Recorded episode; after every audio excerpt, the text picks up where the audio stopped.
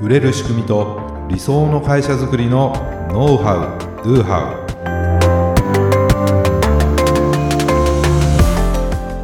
ウこんにちはビズクリエイトの渡辺です。こんにちはビズクリエイトの武井です。今回もよろしくお願いします、はい、お願いします。あのー、僕ら甘いもん好きじゃないですか。そうですね。ね。最近コンビニスイーツとかってよく食べますか？あー時々食べますね、うん、なんかすごいクオリティ高いの多いでしょ。多いです、うん、でローソンかな？ローソン僕バスチーっていうのが好きなんですよ。あバスク風チーズケーキみたいな。美味しいですよね。ちっちゃいね丸いやつがあるんですけども、はい、もう本当にあれが好きで、はい、食べるんですよ。でなんだろうなあれのシリーズというかパッケージが結構みんなローソンのあの辺のってね似てるんですよねへえ、うん、そうするとバスチーが美味しかったから、はい、他のものも絶対美味しいだろうなと思って結構ねその似たパッケージシリーズのものをねいろいろこう、はい、連続で買うようになったんですよ、はい、どうでしたか、うん、まあ、やっぱバスチーだなと。チーズケーキ好きなんでね。そうですよね。そう。いやバスチーうまいわと思って。でも、はい、なんだろうな。パッケージが違ってたら多分買わなかったと思う、うん、似たようなその体裁のこうパッケージだから買ってしまったっていう、なるほど。だなと思ったんですよ。シリーズっぽい感じというか。なんかやっぱりローソンスイーツの、まあ、全部じゃないと思うんですけど結構似たようなテイストのデザイン。パッケージデザインなんですね。そのもなんだろうな。そのロ文字の、はいはいはい、文字だけのとかね。みたいな感じのシンプルな、まあ、デザインなんですけども、はい、だからね同じように、まあ、僕はバスチーから入入ってますけども今日バスチーめっちゃ言ってる、バスチーしか言ってないですけど。食べたくなってきた、違うその餅なんだっけなちょっと忘れちゃったけどなんかいろいろあるんですよ。結構キャッチーなんですよ。その、はい、ネーミングが商品名が。ああ重要。そう。でキャッチーだからでなんとなくイメージができる、はい。うん、そのものの。美味しそうだなって見た目も美味しそうだしっていうことで、はい、他から入ってバスチ行った人もいると思うんですよね。あやっぱパッケージが似てるし。パッケージが似てるし、これ美味しかったからじゃあ他のも食べてみようっていう感じで言ってるっていう、まあ、多分分かんないですけどそのパッケージのその、まあ、プロダクトのそそのマーケティングのその戦略上で、はい、ローソンはそういうふうにしてるんじゃないかなと思ったんです。なるほど、うん、だから単独の商品で全くジャンジャンルっていうかな、まあ、チーズケーキと例えば普通のわかんないけどストロベリーのとかって違うじゃないですか。違います、ね、だけどそれを同じそのブランドイメージを持たせたりとか、はい、パッケージを似せたりとかネーミングを似せていくことによって、はい、同じシリーズみたいな感じに思わせる、うんうん、思っちゃいますね、うん、それ。で一つを気に入ったら多分、うんうん、またねクロスセルみたいな感じとかでよ、横展開をこうしていく僕みたいなのがいるわけですよ。まんまとその戦略にはまってる人なのかもしれないけど。ああ、うん、すごい深いな。って考えるとじゃあ今あるねあのいろんなプロダクト、はい、まあ、僕らもいろんなサービスとかありますけども、はい、そこになんかデザインとかネーミングとか何かしらでこう一貫性を持たせてみることで、はいはい、じゃあこれが良かったからじゃあこれを使ってみようってこともあるかなと思うんですね。うん、ありますねきっとね。うん、で、まあ、僕らもずっとオートビズというメール配信システムから、はい。まあ、いくつかの別のサービスになって、はい、でまた今度セミカンという新しいサービスがこれからリリースされていくんですけども、はい、基本的にオートビズが良かったからじゃあセミカンもいいだろうと思ってくれる人は結構いらっしゃると思ってるんですね。はい、そう。だからそんな感じで何かしらでこう一貫性を持たせて横展横にこう展開していってもらう。またはもっとさらにそれをアップセルとかして、はい、縦にね掘っていくってことも、まあ、してみるといいんじゃないかなと、はい、バスチーからそんなことを思いました。まさかチーズケーキからここまで広がると、は。い、僕この収録終わったら絶対バスチー食べますけど。私も食べたくなってきたので あの、はい、よければ買ってきてください。はい、はい、では今回のテーマは何でしょうか、今回はですねメルマガは難しいということについて。難しいですよね。ねみんな難しいって言うじゃん、まあ、難しいんでしょうけど ねまあ、この何回かこうメルマガについてね、はい、話してきてるんですけどもやっぱりねメルマガ始めたいけどなかなか始められないんですよと。いう人とか、メルマガ始めてみたんですけど続けられないんですよ。うん。なぜか続かないとかもう何書いていいか分かんないんですよねとか、うん一通書くのに何時間とか下手すると何日もかかっちゃうんですよねとか。全部共感できますよ。書いてみたものの配信できないんですよとか、うん、要するに出すのがね怖いんですよ。っていう人とかもいるんですよ。全部共感ね、できますね。結構多いですよね。はい。でもねそういう人の話聞いててじゃあ何もしてないかっていうと、結構 SNS とかブログとかやってるんですよ。そういう方多いですよね。そこではまあまあな文章書いてるんですよ。う。ん。あ頻繁に更新してるしブログも毎日更新ししてたりとかね。してるんですよ。じゃあなんで他のメディアでは情報発信できるのにメルマガはやれないんでしょうかっていう謎謎なんです。ですよ。ねう、ん。まあ、あるあるですよねでもね。メルマガ発行者あるある はい。なんですよ。で、まあ、なメルマガがね難しいと思われてる理由って、まあまあ、たくさんあるかなと思うんですけども、はい。まあ、3つ挙げるとすると、はい。まずね正確にしっかりとした文章を書かなければいけない。うん。うん、もう誤字脱字は許されないとか正しい表現を使わなければいけないとか、うん。しっかりとした文章じゃないとダメ。とか。構えますよね。構えちゃうんですよ。こか書くときに構えますね。あとはもう常に新しい情報とかノウハウを出し続けなければならない。うん常に新しいノウハウ疲れちゃいますね。疲れるじゃないですか。そんなないっすよ、そ そんななないでしょ。そう俺らもこれやってますけど、まあ、まあ自分たちでその経験したこととか学んできたこともありますけどでもそれって大元で何かしらで知ったりとか、はい。学んだりとかもともとある情報を僕らも使ってはい。自分たちでこうやってみましたと。うん。さもなんか自分のノウハウっぽく話してますけど、まあ、誰かしらの、ねうん。言ってたこととかもふんだんにあるわけですよ。そうですだからね常にね新しいノウハウとかオリジナルなノウハウとかね情報じゃないとダメってことはないんですよ。それを追求していくのはとても難しいと思いま難しいすんです。ねでもねそうじゃないければならないと思ってる人は非常に多い。だからで3つ目なんですけどね。権威でなければならないと。権威。権威。要するにその分野でのはなんていうかなもう先生専門家とかはい。先生でないと、誰も私の情報なんかメルマガなんか読んでもらえないっていうふうに思ってるんですよ。いうん。でもすでにその分野での権威がもういてその人もメルマガをやっててはい。でそれも自分も読んでると。さすがにこのし先生にはかなわんなと。思ってたりするともうその分野で自分がメルマガなんか出し出してていいのかぐらいに思っちゃうんですよ。あーもう負けてしまうっていう。考えが。勝ち負けじゃないしう、んね、その先生にはその先生の良さがあると思うんですけど、はい。あなたにはあなたの良さがあるしうん。その先生が言えないようなことを言えるかもしれないしはい。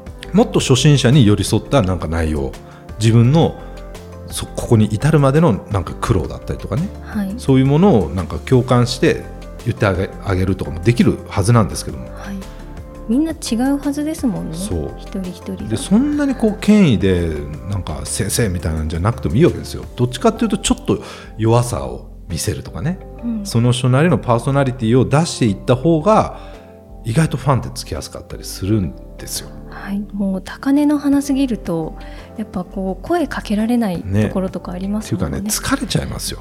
正直。はい、僕もねなんか大したことないのに意外とそうにちょっと長くやってるからってねそうに見られてるともう嫌なんですよね。疲れちゃう。本当に。ゆ結構フレンドリーなんですけどね社長もね。なんかねいけすかない IT 社長みたいな風に思われるのも嫌だし。ね そんなことないですよ。そう。大丈夫ですよ。別にねもう全部思い込みですよと。はい、思い込みです。ね正確にそんなしっかりとしたもう誤字脱字が許されないわけじゃないし、うん、あの多少表現とか言い回しがおかしかったも全然いいし、はい、ね、新しいノウハウとかオリジナルなものじゃなくてもいいし権威である必要もないし、うん、うん、だって教科教科書って読みたくないじゃないですか。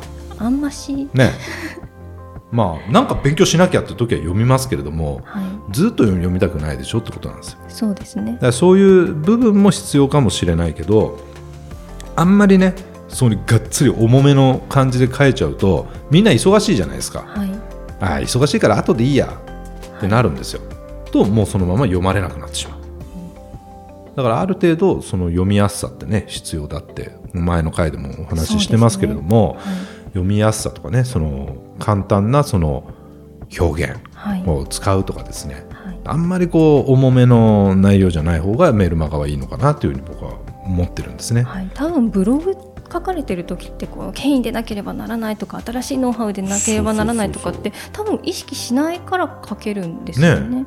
なんでブログかけてメルマガ書けないんだといや同じでいいんじゃないですかとかと思ったりしますけど、はい、なんか構えちゃう人がね多いっていうことなんですよ。はい、でであとメルマガをね出すの怖いっていう人。これも多いんですよね、はい、気持ちは分かります、うん、解除があったらどうしようとかって。やっぱり解除されるのが怖い。配信解除ね、はい、されるのが怖いというか嫌だなと思う人も多いし、はい、SNS みたいにリアクションっていうのはないじゃないですか。ないですね。SNS だとやっぱこういいねとかリアクションしやすいですけど、ね、メルマガってコメントとかね。返信じゃないですか、うんうん、返信ってやっぱりこう読者側からすると腰が重くてあのすごく面白いなって思ってても。しないですよね。しないですね。そうなんですよ。僕も、まあ、毎日のようにね、はい、こう読んでるメルマガもありますよ。で毎日うわすげえいいこと書かれてるなと、はい。うん、思ってすごく参考になったなと思っても、はい、返信ってそんなしたことないですもん。うん、うん、いや今日のメルマガ良かったですみたいな、はい、ねそういうものなんですよ、うん、要するに。でも期待するんですよ。でメールメルマガにもあのなんかね感想とかこの返信くださいと返信したら私のところにメール届くから、はい、あのぜひ今日のメルマガよかったら返信くださいみたいなことを書かれてる人もいるんですけど、はい、まあしないですよね。なかなか。しないです、はい、だそういうものなんですよでそれで返信来なくてへこむわけじゃないですか、うん、ああやっぱり今日の内容良くなかったのかなとかみんなには受け入れられてないのかなとかって思うんですよ。実はそうじゃない。実はそうじゃないことの方が多いですよね、うん、でもね、まあ、よくメルマガ発行者の方とも僕いろいろ話しますけど、まあ、そういう話があって、はい、でどっかのセミナーとか交流会でこう行き合うとあいつもメルマガ読んでますみたいな人って多いんですって。読んでくれてるんだみたいな。いやいつも参考になってますみたいな。いや言ってよって、ね、返信くれよってみんな思うんだけど、うん、普通しないよねって話なんですね。しないですね。だから返信がなかったりとか何のリアクションがなかったとしても別に受け入れられてないわけじゃなくて、うんまあ、ちゃんと読まれてたら誰かの役に絶対立ってるよってことなんですよ、うん、落ち込む必要ないってことですね。だからもうどんどん出していいですよっていうことなんです。